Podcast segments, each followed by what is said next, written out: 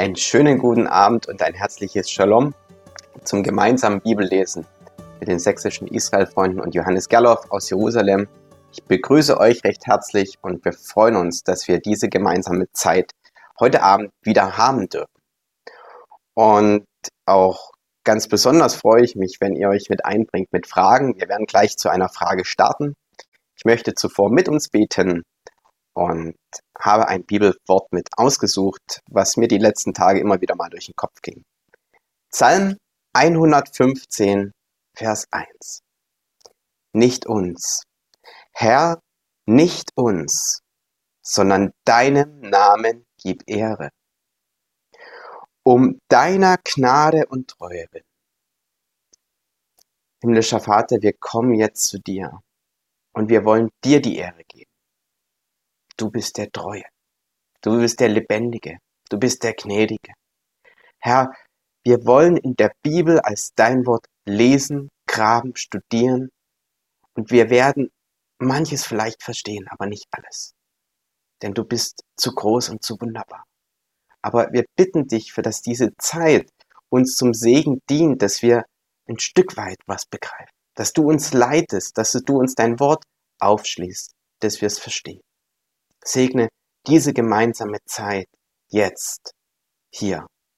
Ganz egal, wo wir einzeln sitzen, dass wir gut in dem Bibeltext miteinander dran arbeiten dürfen. Amen.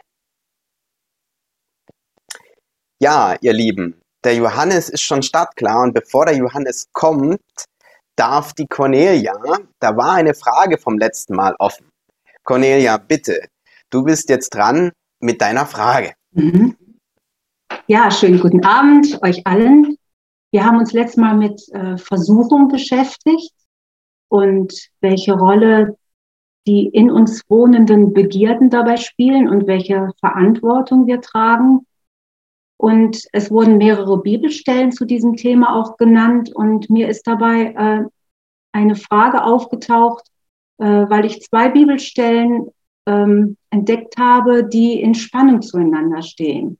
Jakobus schreibt zu Beginn seines Briefes gleich, dass, ähm, also an seine Leser äh, und ermutigt sie, äh, wenn Anfechtungen kommen, dass das ein Grund zur Freude ist. Oder Anfechtung oder Versuchen, das ist ja dasselbe Wort, weil äh, es eine Chance gibt, geistlich zu wachsen, wenn man in seinem Glauben standhaft bleibt und ihn bewährt. Also wir sollten keine Sorge haben, wenn wir in Versuchung geraten, weil wir unseren Glauben bewähren können und geistlichen Gewinn davon tragen. Auf der anderen Seite lässt Jesus uns wissen, dass wir also in diesem sogenannten Vater unser sogar darum beten dürfen, dass wir erst gar nicht in Versuchung geführt werden. Also die Versuchung eigentlich meiden sollten. Und ich frage mich, wie passt das zusammen? Johannes, kannst du uns da weiterhelfen? Also zunächst mal, Cornelia, ich finde es ganz große Klasse, dass du den Mut hast, hier dich zu melden. Und ich habe es bewusst auch dich gebeten, das selber auszusprechen, weil es doch nochmal ganz anders rüberkommt, wenn du selbst so eine Frage stellst. Ähm, ich wünsche mir das, dass wir ähm, so miteinander im Gespräch sind. Und ich möchte es nochmal dick unterstreichen, was Samuel auch gebetet hat, es wird immer nur darum gehen können, dass wir einen Teil verstehen, dass wir dann auch betend vor unserem Vater stehen und sagen, Herr, was möchtest du, dass ich jetzt aus diesen ganzen manchmal verwirrenden Dingen verstehen darf für mich jetzt ganz persönlich. Also, um jetzt auf die Frage zu sprechen zu kommen, zunächst einmal Versuchung Test, Herausforderung, ähm, das gehört zur, ich sage jetzt einmal, zur Struktur dieser Schöpfung, in die Gott uns hineingestellt hat.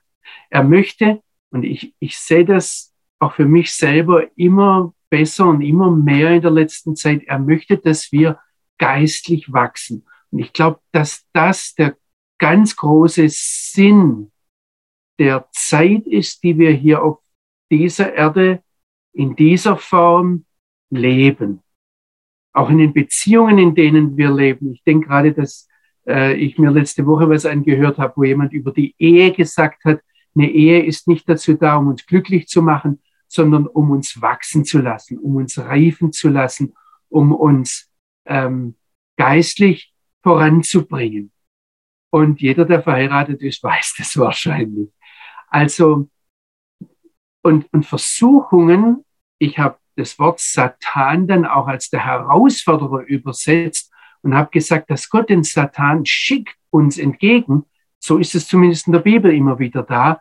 Ähm, und dass es gar nicht so positiv ist, wenn beim Salomo zum Beispiel gar niemand da war, der Satan war, dann ist der Kerl eingeschlafen und ähm, es ist dann ziemlich den Bach runtergegangen, um das mal salopp zu sagen. Also dieses Wachwerden, dieses Dasein, das ist etwas, was Gott in unseren Weg schickt. Und ähm, das tut jetzt natürlich oft auch weh. Und das geht ganz oft an unsere Grenzen, hart an unsere Grenzen. Und ich denke, dass es deshalb was ganz Normales, was Natürliches, was Schönes auch ist, dass unser Herr uns beten lehrt, führe mich nicht in Versuchung. Er weiß dann aber ganz genau, dass das doch kommen wird. Und immer wieder kommen wird und auf unterschiedliche Art und Weise kommen wird. Und da kommt dann der Jakobus rein, der jetzt zu denen spricht, die äh, in der Versuchung drinstehen und sagt, Leute, seht es als was Positives. Gott macht es, weil er euch lieb hat. Und ich denke, es gibt viele Bereiche, wenn ich zum Beispiel an Verfolgung, Gefahren, Krankheit, Leiden, Schmerzen denke. Wir dürfen bitten, dass Gott uns nicht über unsere Fähigkeiten belastet. Wir dürfen mit dem, was uns auf dem Herzen liegt, wenn, wenn wir ganz schlimme, schwere Schmerzen haben, wenn wir durch schwere Krankheitszeit gehen. Wir dürfen zu ihm laufen. Und jetzt kommt das Faszinierende. Er ist auch der Herr, unser Arzt. Und er heilt uns. Und das kommt vor, dass er dann, wenn Menschen ihn drum bitten, heile du mich, Herr, dass er es tut. Eine ganz überraschende Art und Weise. Ich habe das auch selbst immer wieder erlebt. Ja, auch überlebt, aber erlebt.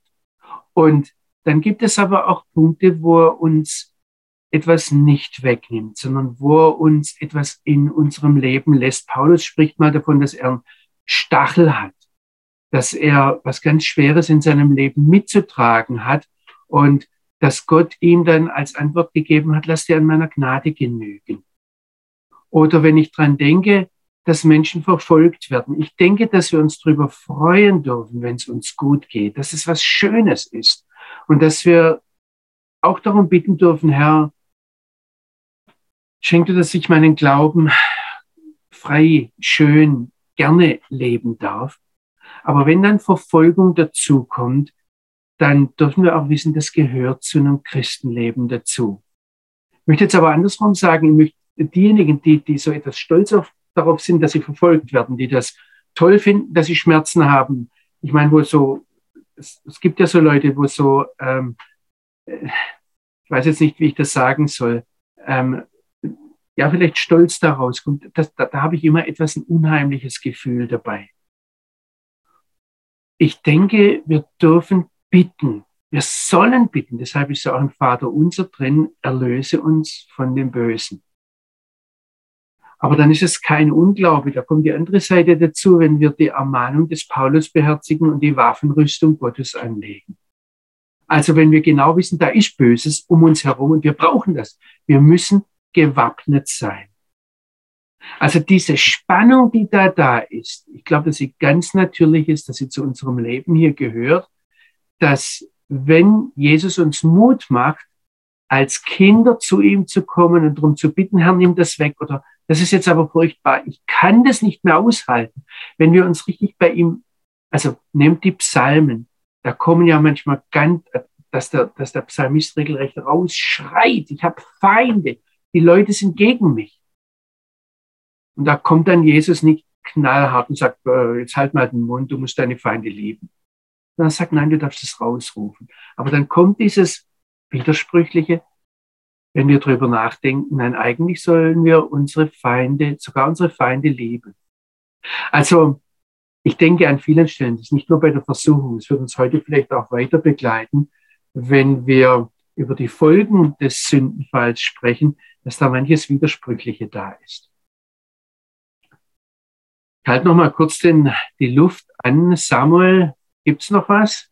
Oder hat sich noch jemand weiteres gemeldet, der jetzt da gleich nachhaken möchte? Oder Cornelia, habe ich an dir vorbeigeredet? Ähm, ich kann diese Spannung nicht aufheben. Die, die wird da sein, die wird immer da sein. Aber wenn ihr genau rein seht in die Bibel, dann ist die, diese, die, die Bibel ganz nah an unserer Realität dran. Ja, Johannes, vielen lieben Dank. Es gibt jetzt aktuell keine weitere Frage. Der Christian schreibt, ähm, bestätigt, dass Christian Semra dieser Vers aus 2. Korinther 12, Vers 9 trägt mich seit der Jugendzeit im Chat. Das als kleine Ergänzung. Ja, und ich darf so viel vielleicht persönlich vom Christian sagen. Er weiß, was das bedeutet, wenn man etwas tragen muss. Also, ähm, ich möchte es einfach weiter sagen. Wir ziehen hier nicht seelsorgerliche Dinge in die Öffentlichkeit, aber ich weiß, dass das Dinge sind, die, die nah dran sind. Wir sind in 1. Mose 3. Und vielleicht habt ihr das, wenn ihr, wenn ihr zurückseht, auch schon etwas gemerkt. Ich versuche euch so unterschiedliche Art und Weisen zu zeigen, wie man Bibel lesen kann. Und was wir heute jetzt machen wollen, ähm, ist mal so den großen Bogen sehen. Und da sollten wir nochmal zurückdenken. Wir haben Kapitel 1 und 2 im, im Hinterkopf. Wir haben im Hinterkopf, der Schöpfer hat den Menschen geschaffen. Und zwar dazu geschaffen, das ist mein erster Punkt, den wir festhalten wollen. Er hat uns dazu geschaffen, Verantwortung zu übernehmen. Und ich möchte es hier ganz klar sagen, jede Auslegung, jede Philosophie, jede Theologie, die uns aus der Verantwortung herauslöst, für die unser Vater im Himmel uns geschaffen hat. Und ich möchte es ganz dick betonen, Jesus, Yeshua dann auch erlöst hat. Also jede Philosophie, jede Theologie, die uns da rauslöst aus dieser Verantwortung, ist eine falsche Lehre, die in die Irre führt.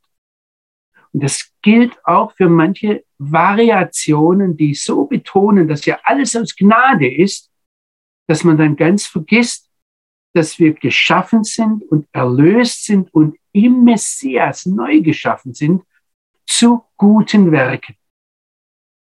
Also das, was Gott ganz am Anfang in die Schöpfung hineingelegt hat, wo er will, dass wir Verantwortung übernehmen, das sollte man eigentlich bei Menschen ganz besonders spüren und sehen, die ihr Leben mit Jesus führen. Das ist der erste Punkt. Wir sind zur Verantwortung geschaffen. Der zweite Punkt ist, es gibt Mächte und Autoritäten, die für uns unsichtbar, unfassbar sind, die überwältigend sind. Möchte dann nochmal an Epheser 6 erinnern. Wir haben gerade schon von der Waffenrüstung kurz gehört. Das ist in dem Zusammenhang, dass Paulus schreibt, unser Kampf ist nicht gegen Fleisch und Blut oder nicht gegen Blut und Fleisch, so rum sagt es, sondern gegen die Herrscher, gegen die Autoritäten, gegen die Weltmächte der Finsternis. Also das Wort, das da steht, ist Weltmacht, Kosmokratoras. Ähm, gegen die Weltmächte der Finsternis, gegen die geistlichen Mächte der Bosheit in der unsichtbaren Welt. Ich bin mir davon oder darüber vollkommen bewusst, dass diese Realitäten dastehen und dass der eine oder andere das mal mehr, mal weniger spürt. Jetzt sagt uns aber die Bibel ganz klar, wir sind dazu berufen, Herrschaft zu übernehmen, Verantwortung zu übernehmen. Der Paulus schreibt in 1. Korinther 6, wisst ihr nicht, dass wir enge richten werden? Wie viel mehr die Dinge des täglichen Lebens? Also auch das sollten wir ganz dick festhalten. Ja, wir kommen uns manchmal furchtbar hilflos vor. Ja, die Realität ist überwältigend böse. Aber wenn das uns zu einem Fatalismus führt, dann sind wir auf dem falschen Weg. Ich habe jetzt das letzte Mal, das ist der dritte Punkt, einige Grundzüge der Versuchung versucht aufzuzeigen. Und da sind der Adam und seine Frau ähm, der Schlange zum Opfer gefallen. Wobei das nicht so ganz klar ist, kommt jetzt die Schlange von innen heraus oder ähm, wie ist das, das? Das lässt die Bibel auch so ambivalent wie wir das oft erleben, wenn wir dann auch als, als ganz normale Menschen fallen. Das war damals eine ganz einzigartige Situation, aber wir sehen uns in vieler Hinsicht heute ähnlichen Situationen gegenüber und können sehr viel lernen im Blick auf unseren persönlichen Umgang mit Prüfungen und Herausforderungen, in die uns der Vater im Himmel manchmal hineingehen lässt, um uns geistlich reifer werden zu lassen, um uns, ich sage es einmal so, zu trainieren. Und wir werden, solange wir auf dieser Erde sind, in ganz unterschiedlichen Lebensphasen immer wieder neue Herausforderungen sehen, neu trainiert werden, weil unser Vater möchte, dass wir geistlich reifer werden. Das sage ich nicht, das sage ich nicht so, ich sage jetzt mal lehrmäßig kalt. Ich weiß aus meinem Leben, ich weiß es aus meiner Familie, ich weiß es aus meinem Freundeskreis heraus. Ich weiß, dass hier Leute da sind, die in großen Herausforderungen drinstehen. Und das ist nicht einfach leicht zu nehmen. Das ist so. Und jetzt möchte ich noch einen vierten Punkt, der mir persönlich immer wichtiger ist, ähm, wichtiger geworden ist. Ich glaube, ich habe das in den letzten Folgen auch immer wieder mal so anklingen lassen. Mir wird immer wichtiger, dass der Herr uns, unser Schöpfer uns als seinen Leib als Körper, als Gemeinschaft funktionieren sehen möchte. Deshalb ist mir das auch so wichtig, dass wir uns austauschen. Deshalb bin ich dankbar, wenn so persönliche Worte dazukommen, persönliche Einwürfe. Ich, ich möchte einfach jeden, der sich zeigt hier, ähm, ich glaube, dass ihr eine wichtige Funktion habt, auch gegenüber denen, die sich das dann nachher auf YouTube ansehen, weil jeder in einer, in einer persönlichen Situation drin steht. Und da ist jetzt ganz wichtig, dass wir als Leib, als Körper funktionieren. Und da ist etwas, was wir hier online nicht machen können. Ihr braucht das vor Ort, eure Zweierschaftsgeschwister, eure Seelsorger, wen auch immer. Ehepartner. Vielleicht hätte ich mehr betonen müssen, wie, oder mehr Nachdruck drauflegen müssen, wie Adam und seine Frau gemeinsam als Ehepaar, als Mensch der Versuchung hätten begegnen sollen. Aber wir können diesen Aspekt ja für die Betrachtung des weiteren Textes auch im Hinterkopf behalten. Wichtig ist für mich die Beobachtung, die beiden waren sich in der Kritik, im Hinterfragen und damit letztendlich in der Rebellion gegen den Schöpfer de facto einig. Ich weiß nicht, was zwischen den beiden gelaufen ist, welche ob der Adam einfach nur führungsscheu war oder geschlafen hat. Aber wenn wir es aus der Sicht der Schlange sehen, wenn wir es aus der Sicht des Schöpfers sehen, wenn wir es aus der Sicht von uns Bibellesern sehen in 1. Mose 3, Adam ist die ganze Zeit daneben gestanden und äh, in ihrer Kritik, in, ihrer, in ihrem Hinterfragen, in ihrer Rebellion gegen den Schöpfer waren sie sich de facto einig. Auch wenn jetzt äh, der Adam vielleicht sagt, ja, die Frau. Also, da gucken wir jetzt näher rein. Und ich gehe nochmal auf Vers 7 zurück. Und was ich jetzt mit euch machen möchte, ist, ich möchte euch äh, heute Abend zehn Folgen zeigen der Rebellion, sage ich jetzt einmal, oder vielleicht war es einfach nur das Ignorieren oder das Besserwissen, das Hinterfragen des klaren eindeutigen Gebotes, das Gott gegeben hat. Also auch wenn man sagt, ich verstehe es ja gar nicht, warum, was ist eigentlich böse dran, zwischen gut und böse unterscheiden zu können. Ja, ich habe versucht, dem etwas nachzugehen. Aber auch wenn wir mit diesen Fragen kommen, hat das Folgen, wenn wir an unsere Beziehung mit dem Vater im Himmel denken.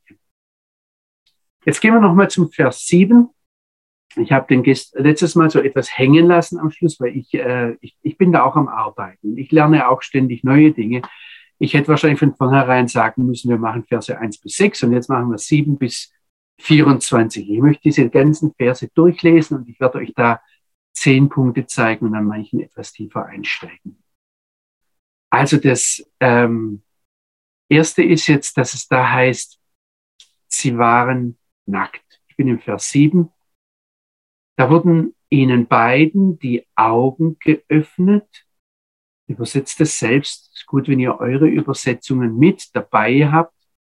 Da wurden ihnen beiden die Augen geöffnet. Sie erkannten, dass sie nackt waren und sie flochten sich Feigenblätter zusammen und machten sich Schürze.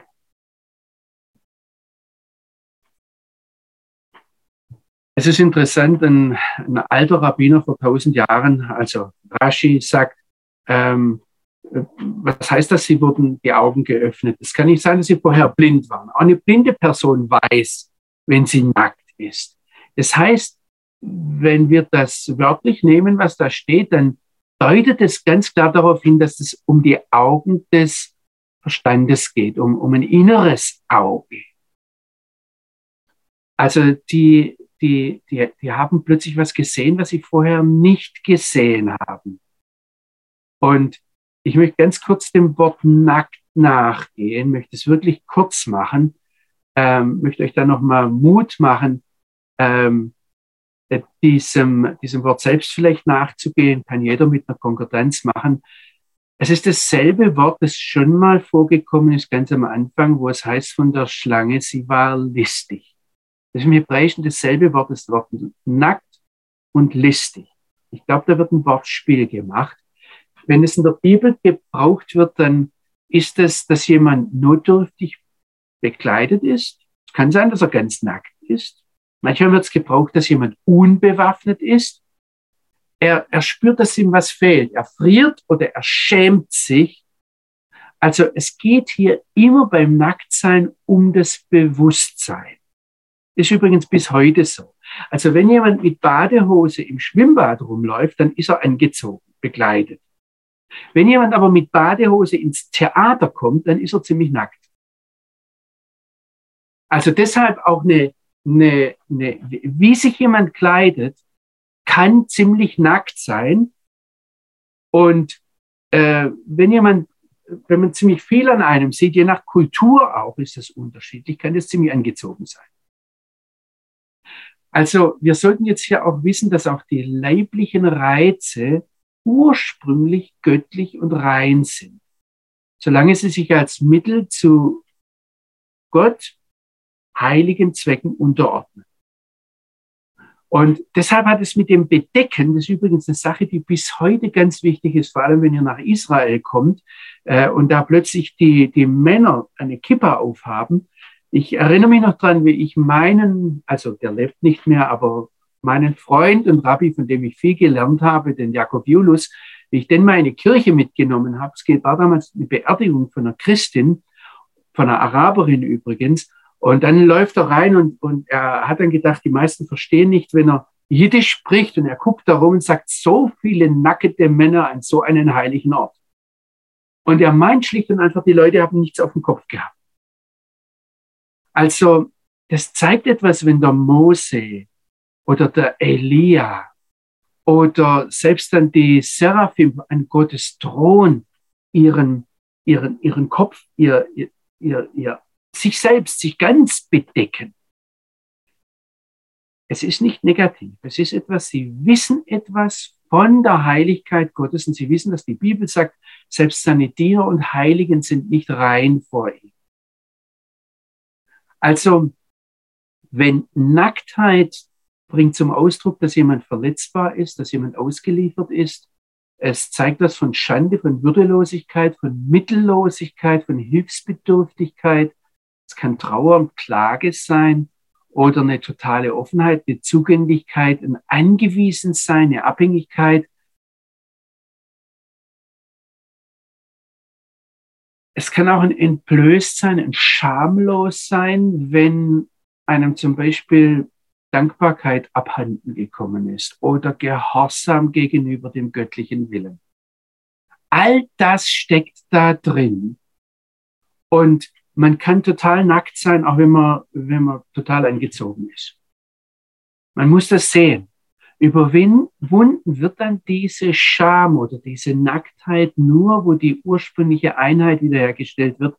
Und da sollte man dran denken, dass denn die Bibel davon redet, dass äh, Gerechtigkeit und Heil etwas ist, womit Menschen bekleidet werden. Oder ihr werdet aufgefordert, Christus anzuziehen wenn ihr einen Anteil an der Neuschöpfung gewinnen wollt. Oder dann werden Christen, ähm, eigentlich alle Menschen, irgendwann einmal mit einem neuen Auferstehungsleib bekleidet oder überkleidet werden. Und äh, denkt an die ganzen Gleichnisse, wo Festkleid ein Kennzeichen der Heilszeit ist. Also wenn, wenn Jesus ein Gleichnis von einer Hochzeit erzählt, wo einer äh, kein Festkleid hat, dann macht er ihm eigentlich den Vorwurf, ähm, du bist nackt. Die Menschen wurden jetzt Leute, die aufgeklärt waren. Das heißt, sie wurden nackt. Sie hatten eine Ahnung, was die nackte Wahrheit ist. Ich möchte jetzt nicht zu weit reingehen. Bei Journalisten ist das eine ganz wichtige Sache. Ähm, was jetzt ist, wenn es da heißt, sie wurden nackt, und wenn das ein erster, äh, erstes Resultat vom Fall ist, da, da, da, da haben sie einfach gemerkt, uns wird jetzt etwas weggerissen, uns fehlt etwas. Und äh, die Scham, die da kommt, ist so ein erstes Signal. Warum sie dann auch Feigenblätter genommen haben und sich selbst, ähm, also sie haben nur was gemacht, was sie untenrum um, umgürtet. Ähm, es gibt da die, die Genfer Bibel hat ursprünglich übersetzt, sie hatten da Boxer an, ja, also so kurze Hosen oder wie auch immer man das nennt. Das erste ist, sie haben sich nackt gefühlt. Das zweite ist, und ich gehe zum Vers 8, sie versteckten sich. Da heißt es, sie hörten die Stimme des Herrn Gottes im Garten gehen, was da steht, zum Wind des Tages. War eine bestimmte Tageszeit, geht da jetzt nicht näher drauf ein. Was uns jetzt wichtig ist, ist die Folge. Der Mensch versteckte sich und seine Frau mit ihm vor dem Angesicht Gottes, des Herrn oder des Herrn Gottes in der Mitte ähm, oder unter den Bäumen des Gartens.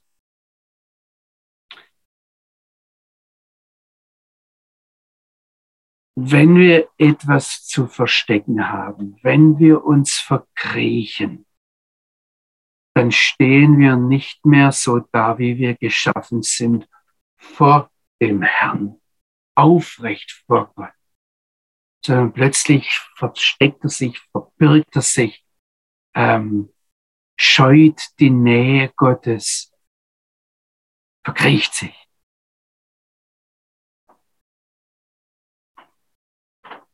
Eigentlich, und vielleicht mache ich darauf jetzt aufmerksam, ist das ein Teil der Bibel, wo Ironie herauskommt. Ich weiß, dass das ein Punkt ist, den wir ganz oft nicht sehen, vielleicht auch nicht sehen wollen, aber die Bibel von den ersten Seiten an bis durch die ganze Bibel hindurch kann sehr ironisch sein. Und wenn es heißt, dass der Adam und seine Frau sich vor Gott versteckt haben, ähm, dann steht der Schreiber der Bibel, ganz gleich wer das jetzt erzählt hat, eigentlich lächelnd daneben, ironisch lächelnd, sagt, was stellen die sich eigentlich vor? Wie wollen die sich vor Gott unsichtbar machen können? Indem sie tiefer in den Garten hineingehen? Was hier gezeigt wird, das ist das böse Gewissen, das vor jedem Rascheln erschrickt und, und dann aus dem leisesten Windhauch die Anklage hört. Also ich, ich, ich überlasse das mal eurem weiteren Denken. Ich denke, ihr wisst, was ich meine. Also wenn Leute ähm, etwas zu verbergen haben. Man sieht es heute übrigens ganz, ganz schnell, wie Leute mit ähm, sozialen Medien umgehen oder wie sie Angst haben, dass sie abgehört werden. Ähm, wenn wir Gotteskinder sind, die vor dem Vater im Himmel stehen, dann haben wir eigentlich nichts zu verstecken. Dann äh, sollte jeder auf mein Bankkonto reinschauen dürfen. Kann dann sein, dass er neidisch wird. Und ich möchte jetzt hier ganz klar sagen, es gibt da unterschiedliche äh, Dinge. Also ich werde mich jetzt hier auch nicht vor der Kamera ausziehen, nicht weil ich was zu verbergen hätte, sondern weil ich äh, euch als Gegenüber achte. Also da gibt's gibt's noch andere Aspekte. Aber wenn wir jetzt unserem Vater im Himmel gegenüber das sehen, das sich verstecken wollen, das äh, nicht offenlegen wollen, das was zu verbergen haben, das mit dem Datenschutz so furchtbar wichtig nehmen, kann auf etwas hinweisen, kann eine Folge des Falles sein. Jetzt kommt die dritte Folge, ähm, das ist im Vers 10. Da kommt jetzt der Herr Gott und er ruft Adam und sagt zu ihm, wo bist du? Als hätte er es nicht gewusst, ja. Und der Mensch sagt, ich hörte deine Stimme im Garten. Also ich hörte irgendwas, das darauf hinweist, du kommst. Und ich fürchtete mich, denn ich bin nackt. Darum habe ich mich versteckt. Da kommen wir jetzt zu einem dritten Punkt. Sie hatten Angst. Also der erste war, sie waren nackt. Der zweite, sie versteckten sich. Die dritte Folge war, sie hatten Angst. Das Interessante ist, dass der Adam jetzt das, was eigentlich passiert ist, hinter den Symptomen versteckt. Und die Symptome, er meint, die seien richtig. Ja, er sagt, ich bin nackt und deshalb habe ich mich versteckt. Hat ja nicht gestimmt. Meine, nackt war er auch vorher und hat sich nicht versteckt. Er versucht jetzt die Sünde hinter den Konsequenzen zu verbergen. Er verbirgt den Ungehorsam hinter dem, dass er sagt, ich schäme mich halt. Ist doch, ist doch gut, ist doch achtungsvoll, wenn man ähm, gut angesehen sein möchte. Also, ich habe das schon gesagt, es gibt andere Gründe noch, sich ähm, gut anzuziehen oder etwas zu bedecken, aber weil ich mein Gegenüber achte. Aber wenn man das dann vorschiebt, er hat eigentlich jetzt Gott gegenüber versucht zu argumentieren, meine Nacktheit ist ein Grund, ähm, und er versucht damit zuzudecken, dass, dass, ähm, dass er das, den göttlichen Befehl über, übertreten hat eine ganz wichtige Sache. Ihr merkt hier auch, ähm, dass man, dass es hier um seelsorgerliche Dinge geht, wo eigentlich jeder in sich hineinsehen muss und sagt, warum ich jetzt Angst habe, ist sehr schwer herauszufinden. Und es ist so, dass dann oftmals eine Furchtsamkeit, wenn, wenn, wenn so ein Stein ins Rollen gekommen ist, ähm, dass man da eine kleine Sache begangen hat, dann, dann, dann führt eine Sünde zur anderen. Und Adam äh, verheddert sich jetzt regelrecht. Das ist eine Folge dessen, was er vorher gemacht hat. Er, er verheddert sich regelrecht und er, er, ähm, er versucht die Wahrheit durch Entschuldigung zu verheimlichen. Ich möchte jetzt hier nur eines ähm, nochmal ganz dick unterstreichen. Angst, Furcht ist immer ein Symptom, dass irgendwo bei uns etwas nicht in Ordnung ist. Ich sage jetzt nicht, dass äh, wenn jemand jetzt gerade in, in Kiew ist und, und hat, hat furchtbar Angst, weil da Bomben fallen, dass das Sünde ist von demjenigen, der Angst hat. Aber es, es deutet natürlich darauf hin, in, in Kiew oder in der Ukraine ist manches nicht in Ordnung. Wenn jetzt aber wir, wir können auch immer rational, also natürlich hat niemand Angst unberechtigt, ja. Das, das ist eines der großen Probleme beim, beim sich fürchten, dass man immer irgendwo rational ganz schnell ähm, Argumente dafür bringt, warum man Recht hat, Angst zu haben. Ich möchte vielleicht ähm, das, das ganz kurz zeigen, dass, äh, und das ist wieder etwas, was, was ins Seelsorgerliche hineingeht, wenn wir da mit dem Text richtig umgehen wollen, dann müssen wir als Adam oder als Chava, als Eva oder als Adam vor dem Vater im Himmel es aushalten und sagen, Herr, warum, zeig du mir, warum jetzt da Furcht ist. Denn der Johannes schreibt ganz klar in 1. Johannes 4, Vers 18, Furcht ist nicht in der Liebe, sondern die vollkommene Liebe treibt die Furcht aus.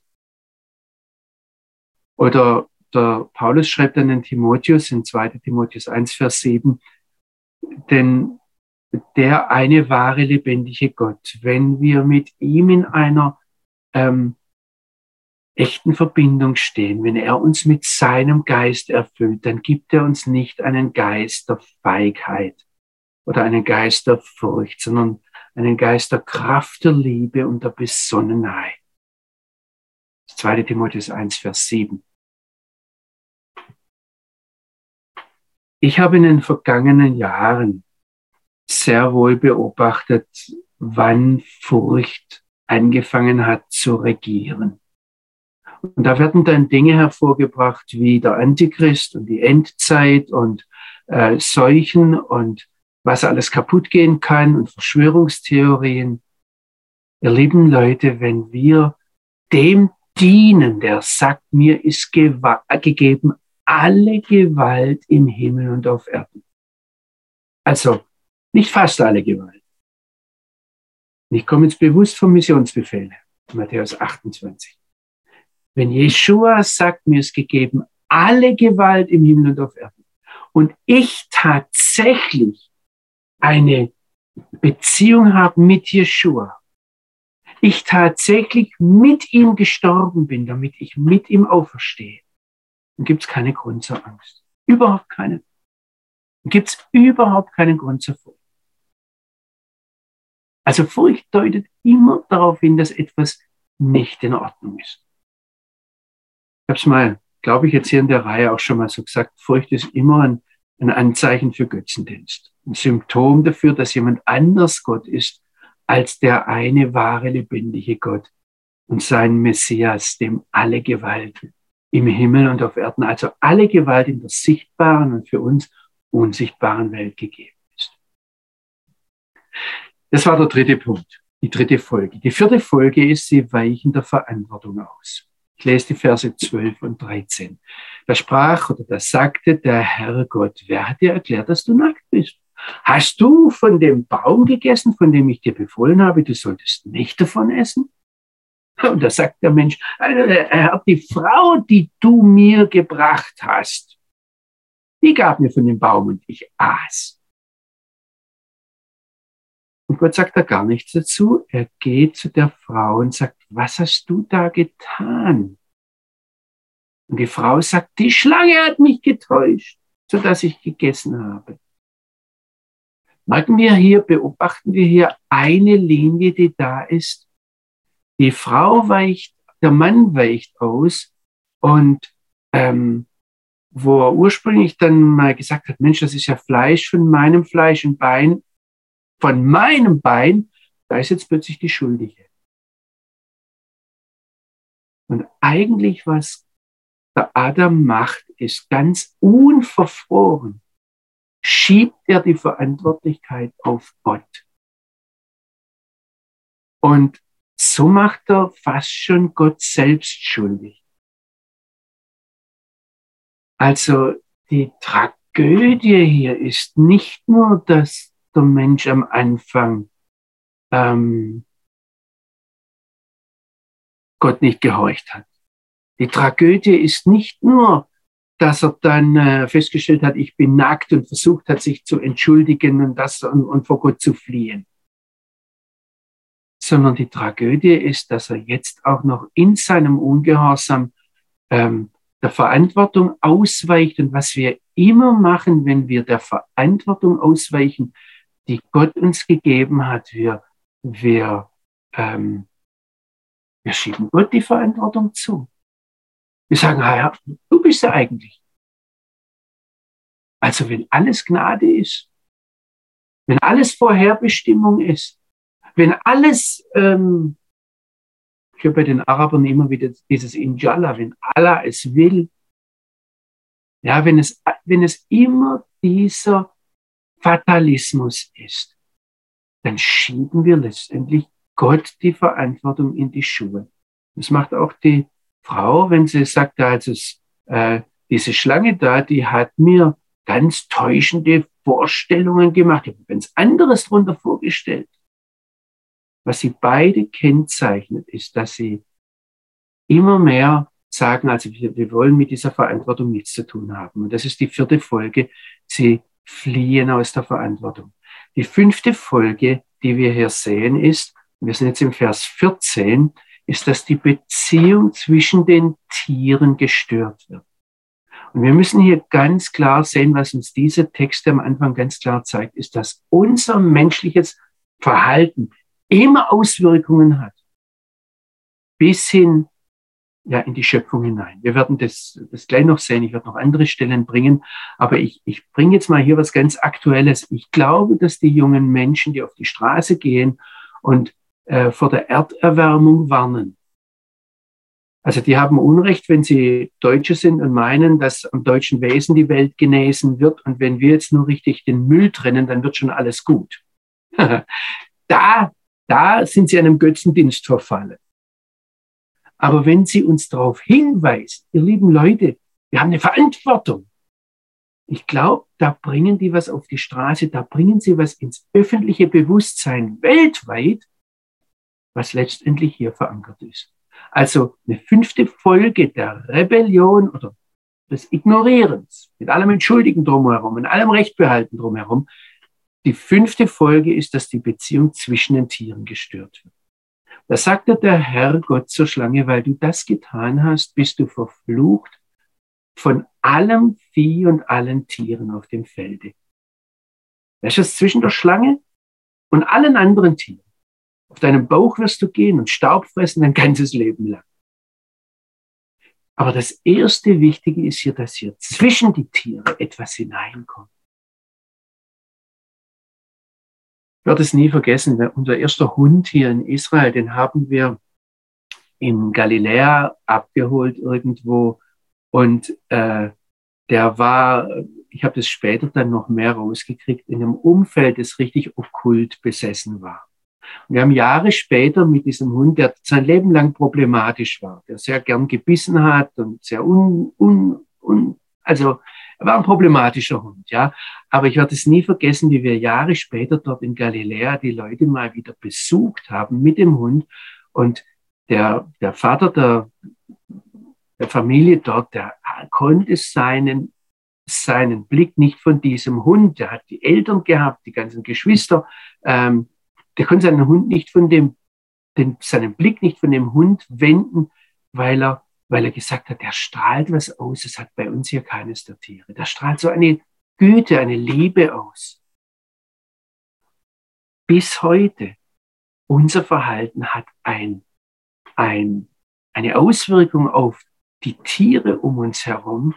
Und was hier als erstes passiert, ist, die Beziehung zwischen den Tieren wird als Folge des Falls gestört. Jetzt geht's weiter. Sechstens, die Beziehung zwischen Mensch und Tier wird gestört. Ich bin im Vers 15. Da sagt jetzt Gott zu der Schlange, ich setze Feindschaft zwischen dir und der Frau, zwischen deinem Samen und ihrem Samen. Der soll dir, sagt Luther, den Kopf zertreten und du wirst ihr in die Ferse stechen. Ich glaube, ich muss da kurz drauf eingehen. Ähm, Schon die englische Übersetzung macht das etwas anders. Das, was hier der Same mit der Schlange oder die Schlange mit dem Samen der Frau macht, ähm, was klar ist, ist, beide Seiten legen es darauf an, das Gegenüber, den Gegner zu zerstören. Und übrigens, wie hier das, die Beziehung zwischen Mensch und Tier gestört wird, wie hier eine Feindschaft gerade mit den Schlangen da ist. Das könnt ihr gerade heute sehen, wenn ihr eine Frau mit einer Schlange in, in Berührung bringt. Ja, also ich werde meine Mutter nie vergessen. Ich selbst habe die Viecher immer gemocht und im Terrarium gehalten. Und meine Mutter, die hat mal eine Blindschleiche entdeckt, war gar keine Schlange, aber sowas Schlangenähnliches, die es wochenlang bei uns unterm Buffet ausgehalten hat. Und dann kam sie irgendwann raus.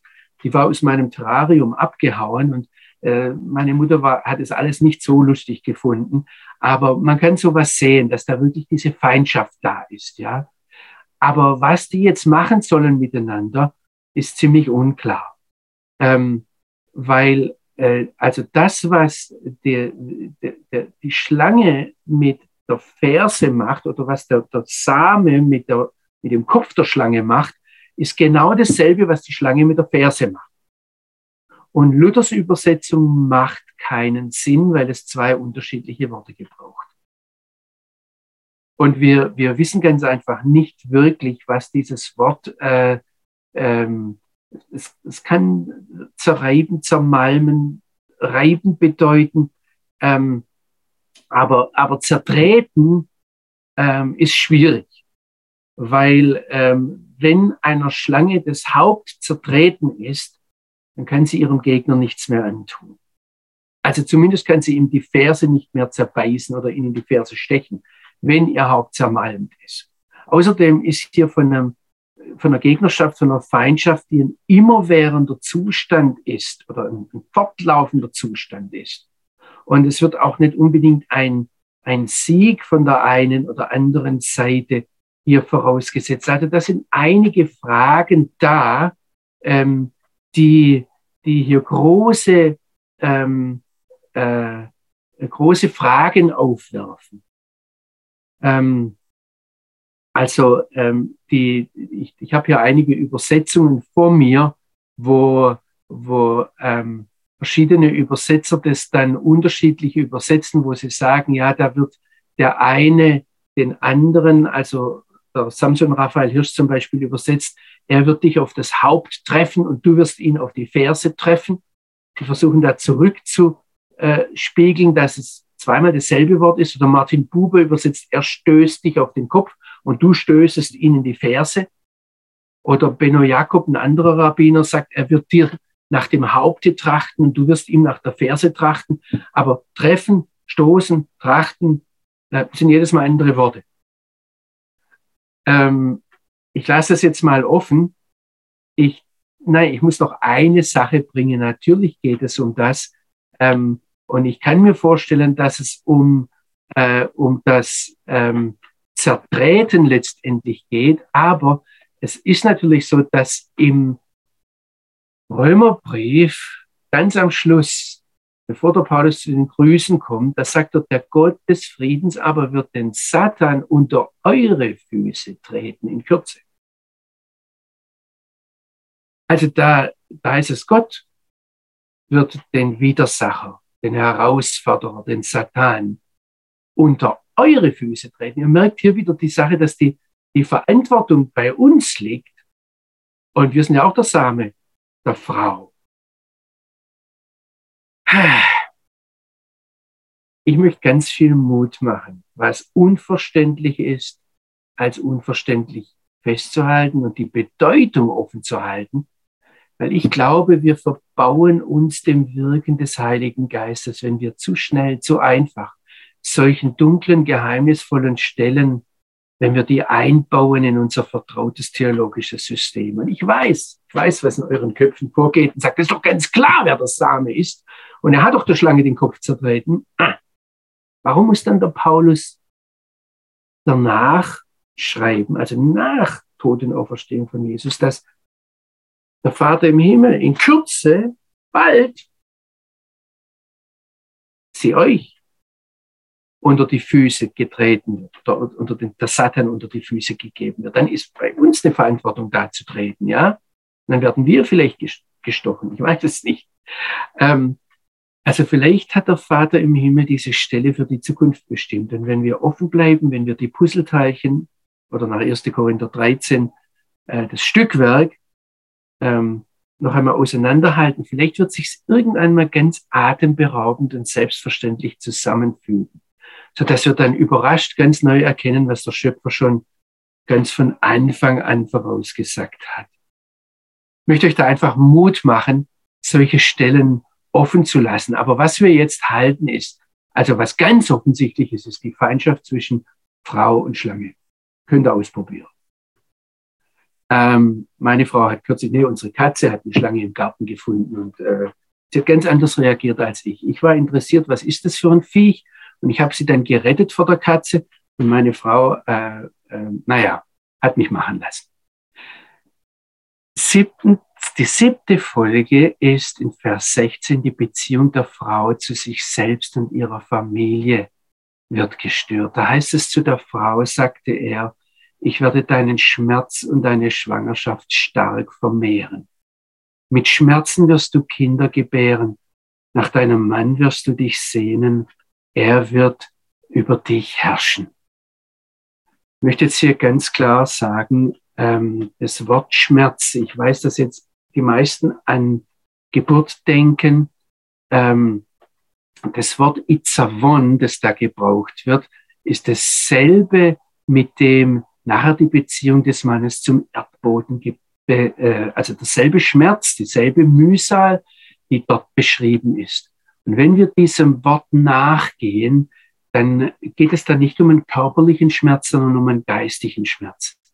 Und es hängt mit dem Verlassen zusammen.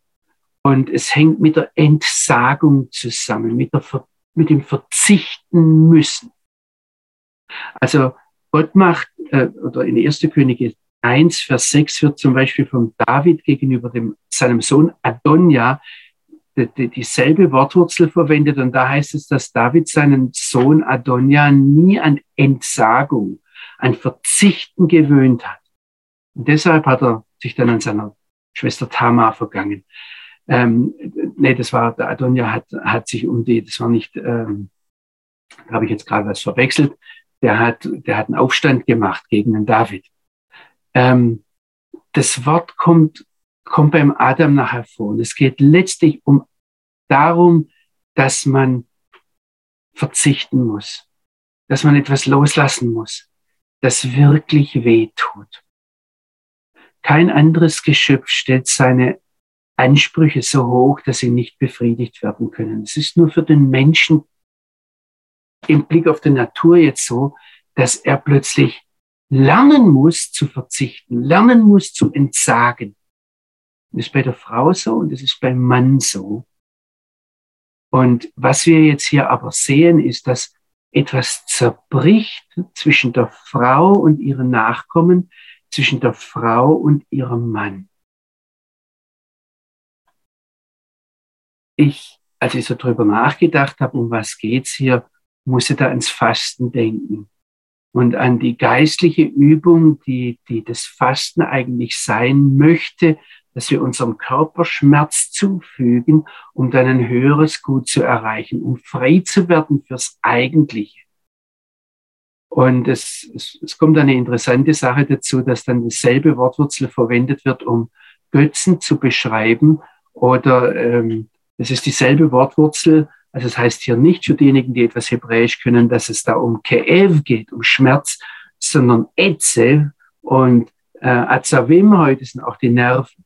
Also wenn mir jemand auf die Nerven geht. Ja, und also da zerbricht etwas zwischen der Frau und ihren Nachkommen und zwischen der Frau und ihrem Mann, nachdem sie sich dann aber sehnt und er wird über sie herrschen. Und jetzt der achte Punkt ist, ich möchte die drei letzten Punkte noch kurz bringen und euch dann für eure Bibellese ähm, lassen.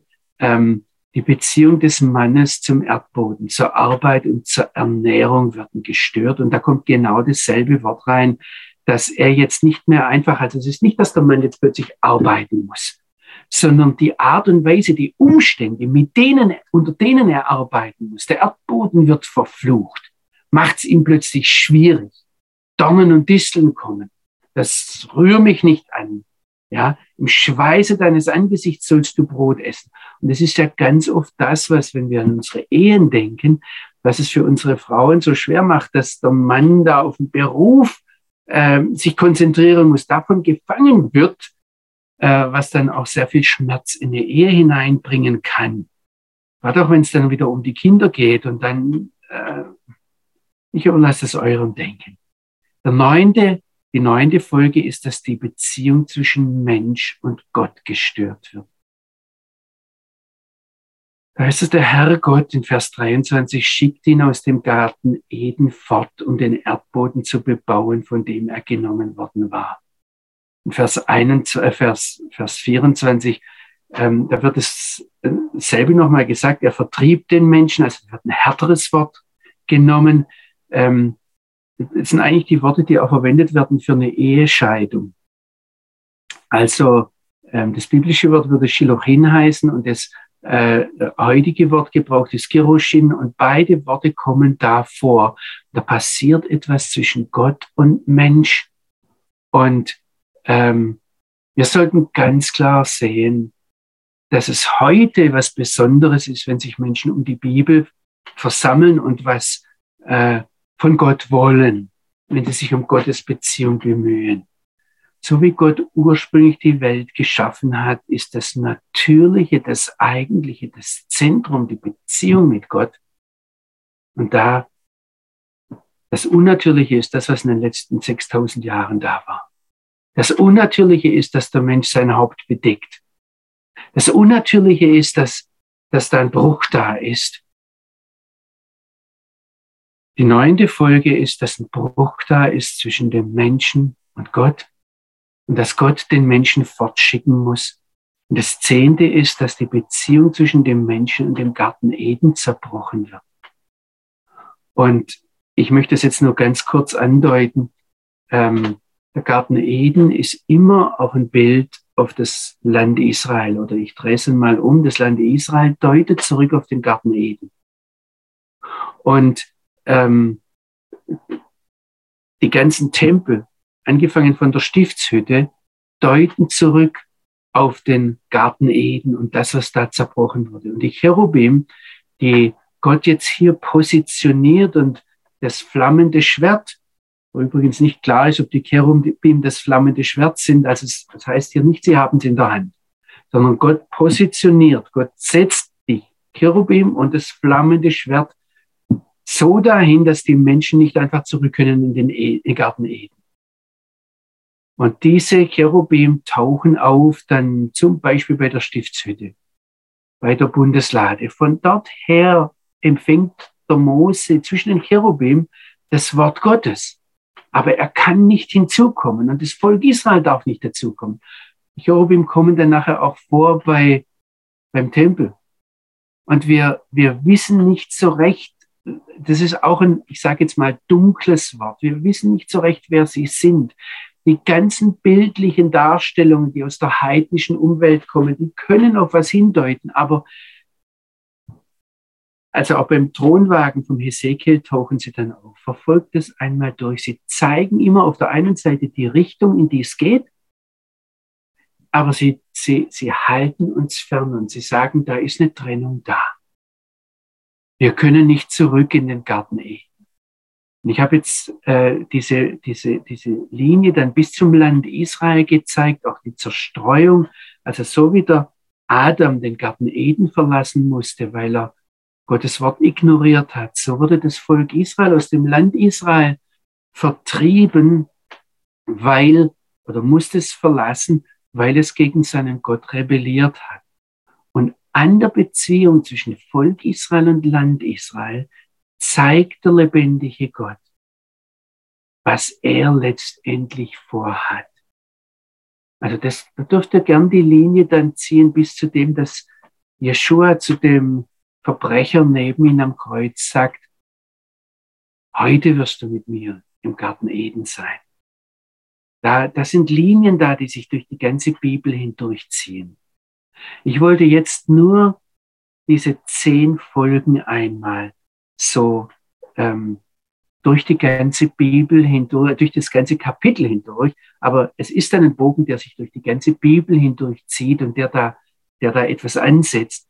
Von woher wir dann auch ähm, die Exodus-Geschichte, also die Geschichte durch die Wüste, bis hin zum Land Israel, dass das Volk Israel eigentlich nie wirklich besessen hat.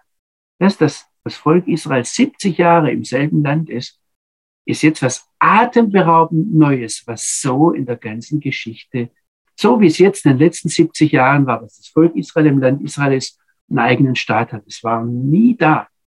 Und ihr dürft solche Dinge gern, ich sage jetzt mal, mitverfolgen, was tut Gott da bis hinein in unsere heutige Geschichte.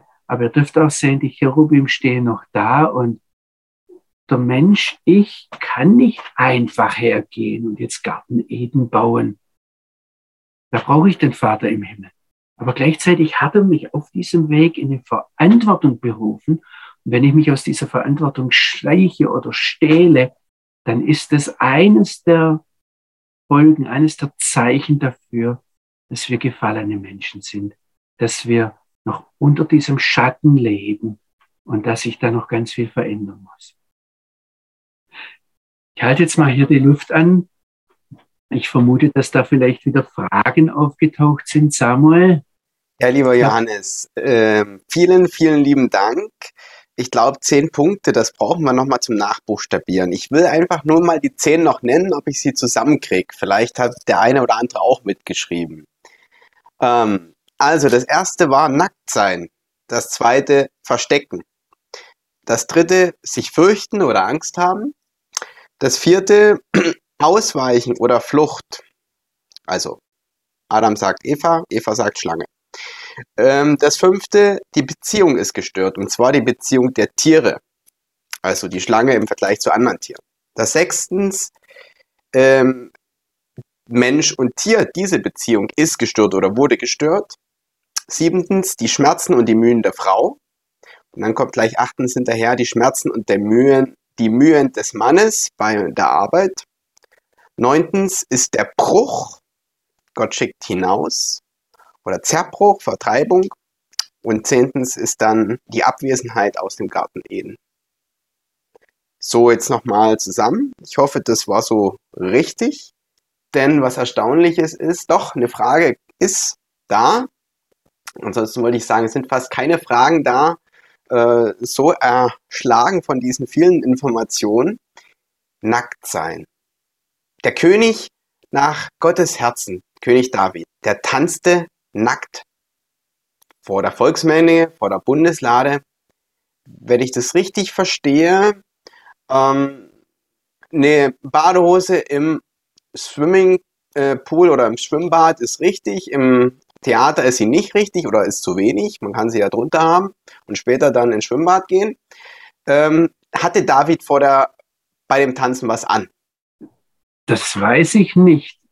Ich möchte vielleicht ganz kurz noch eines ergänzen. Du hast die zehn Punkte ganz toll zusammengefasst. Die Flucht ist, also was mir wichtig ist, die Flucht ist die Flucht vor der Verantwortung. Also ähm, nicht einfach nur Flucht. Manchmal ist Fliehen auch gesund. Äh, wenn man zum Beispiel auf der Autobahn steht und äh, dann auf die Seite flieht, ja. Aber ähm, es geht um die Flucht vor der Verantwortung, dass man sich aus der Verantwortung zieht. So, jetzt aber nochmal zu diesem Nacktsein ich, äh, ihr, ihr, da wird ja auch was ganz Interessantes gesagt beim David, nämlich in, im, im Zusammenhang mit der Michal, die ihn beobachtet und die ihn dann verspottet. Ähm, ich sehe manchmal hier in Jerusalem, wie Leute aus Afrika oder Asien kommen und Gott zur Ehre tanzen können. Und ich habe das schon miterlebt, dass dann Deutsche äh, nur Kopfschütteln daneben standen, so nach dem Motto, wie können die nur? Ähm, ich sehe, dass wenn jemand eine gesunde Beziehung zum Vater im Himmel hat, das kann dazu führen in bestimmten Situationen, dass man sich so verhält, dass, dass ich sage jetzt einfach einmal, aus der Beziehung mit dem Vater heraus etwas von dieser Scham genommen wird und ähm, das kann dann was Zeugnishaftes sein. Ich denke, dass der David sich so gefreut hat, dass die Bundeslade nach Jerusalem zurückkehrt, dass ihm als König alle Würde, Wurst egal war. Das ist etwas, was ich lernen möchte. Das ist etwas, was ich von ihm bekommen möchte, dass die, wenn die Gegenwart Gottes zurückkehrt, dass mir da egal ist, was andere über mich denken. Ähm, ich, ich achte deshalb auch, ähm, also ich, ich erinnere mich dran, dass ich mal in, in Uganda war und äh, die haben dort ständig und überall und dauernd getanzt. Und da ist mir aufgefallen anhand der Bibel, dass äh, ähm, der Tanz eigentlich in der Bibel recht häufig vorkommt. Und ich habe dann zu den Ugandern gesagt, ich weiß jetzt, warum Gott die Ugander braucht, also die Afrikaner, und äh, weil die noch richtig tanzen können.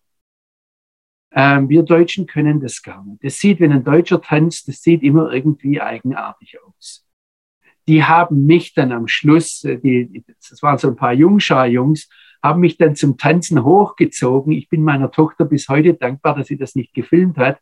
Ähm, aber Äh, und ich habe da auch äh, irgendwo, ich habe gemerkt, dass ich noch nicht ganz frei bin. Aber ich möchte, ich sage jetzt einmal vor Gott, und wenn es darum geht, Gott die Ehre zu geben, dann möchte ich gern diese Freiheit bekommen. Und ähm, ich muss ganz offen sagen, ich habe über die Kleidung und über das Nacktsein mir schon immer wieder Gedanken gemacht. Ich erinnere mich noch dran, vor 20 oder 25 Jahren in Sachsen, als ich zulässig angezogen war, da hat eine, Dia äh, also eine, eine Schwester, eine Diakonisse, hat mir einen Anzug gekauft, dass ich endlich auch mal äh, ordentlich dastehe, wenn ich Vorträge halte. Ähm, ich habe mittlerweile gemerkt, dass das sehr, sehr viel bei uns ausmacht. Auch in dem, ob wir Menschen achten oder nicht achten. Und ich denke, dass es da beides gibt. Also ich versuche mich so anzuziehen, dass, dass Menschen, meine Gegenüber, merken, ich achte sie. Man kann eine Missachtung zum Ausdruck bringen, indem man schlampig angezogen ist. Ich muss jetzt aber ganz, ganz offen sagen, dass wenn ich merke, dass meine Zuhörer die Kleidung wichtiger ist als der Inhalt und wenn man in einem Umfeld ist, also äh, auf einer Konferenz oder so irgendwo, da ist, ist nur wer geschniegelt und mit Krawatte herkommt, etwas wert. Die anderen beachtet man gar nicht, ja. Ähm, da, da, da, da wacht dann in mir der Rebell auf und da würde ich gern etwas, etwas sagen, ja. Ich habe das auch manchmal schon gedacht, wenn ich gesehen habe, wie bestimmte Vorstände oder zu bestimmten Besprechungen, äh, es fällt in Deutschland ganz extrem auf, die Leute mit bestimmten Autos ankommen und man dann mit einem alten abgefragten Auto ankommt oder mit einem überkandidelten, das kann ja auch mal sein, ja. Also ähm, wie sehr darauf geachtet wird und äh, Inhalte dann nebensächlich werden.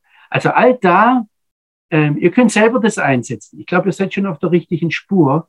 Ähm, auch wenn du jetzt gleich an den David gedacht hast, wo der da getanzt hat. Ähm, ja, denkt weiter drüber nach, zieht diese biblischen Linien. Klasse. Also ich würde es mal noch kurz ergänzen äh, von der Predigt oder ein Zitat von dem Pfarrer, der erstmal sagte, das Bein, was sich zum Tanze hebt, wird im Himmel abgesägt. Einfach mal nicht, dass das biblischer Text wäre und ich sehe schon das Schmunzeln bei euch in den Gesichtern. Ähm, ja, das war ein Satz von einem Deutschen und ich glaube, es sagt viel über uns Deutsche aus, wie wir denken, wie wir geprägt sind. Und ich bringe das nochmal auf eine andere Ebene, wie wir gefangen sind in unserem Denken, wie wir selbst unfrei sind. Ähm, da bin ich dankbar für die Uganda. Es gibt noch mehr Leute in Afrika, aber die da sehr frei sind. Im Singen, im Tanzen, in einer anderen Art der Kreativität. Ich bin gespannt, wenn wir alles im Himmel erleben werden. Samuel, ich möchte vielen, vielen Dank sagen für deine äh, Ergänzung und ich möchte eigentlich das noch, noch an einer anderen Stelle, die mir in den letzten Jahren sehr wichtig geworden ist, wo es um eine Gebetshaltung geht. Wenn wir in die Bibel hineinsehen, dann ist es sich flach auf den Boden legen oder die Hände erheben. Die sind die biblischen Gebetshaltungen. Und das, was wir in Deutschland als, also als äh, Gebetshaltung sehen, ist eigentlich eine heidnische Gebetshaltung. Und ähm, ich bin, ich bin da, das, ich weiß nicht, wie ich das bringen soll. Ich möchte da nicht äh, überall gleich als ich, ich, möchte vor allem auch, wenn ich komme als, als Vortragender, die Veranstalter ernst nehmen und die nicht gleich lächerlich machen, dass sie da so einen Idioten einladen. Aber ich, ich, in mir geht's manchmal, dass ich sage, ich möchte zumindest hinknien. Ich möchte äh, mich auf den Boden werfen vor dem, vor dem einen wahren, allmächtigen Vater im Himmel. Ich möchte meine Hände erheben wie ein Kind, das, ich mag das als Papa, wenn die Kinder nicht betend dastehen, sondern wenn sie kommen, Papa nimm mich oder jetzt Opa nimm mich auf den Arm, ja.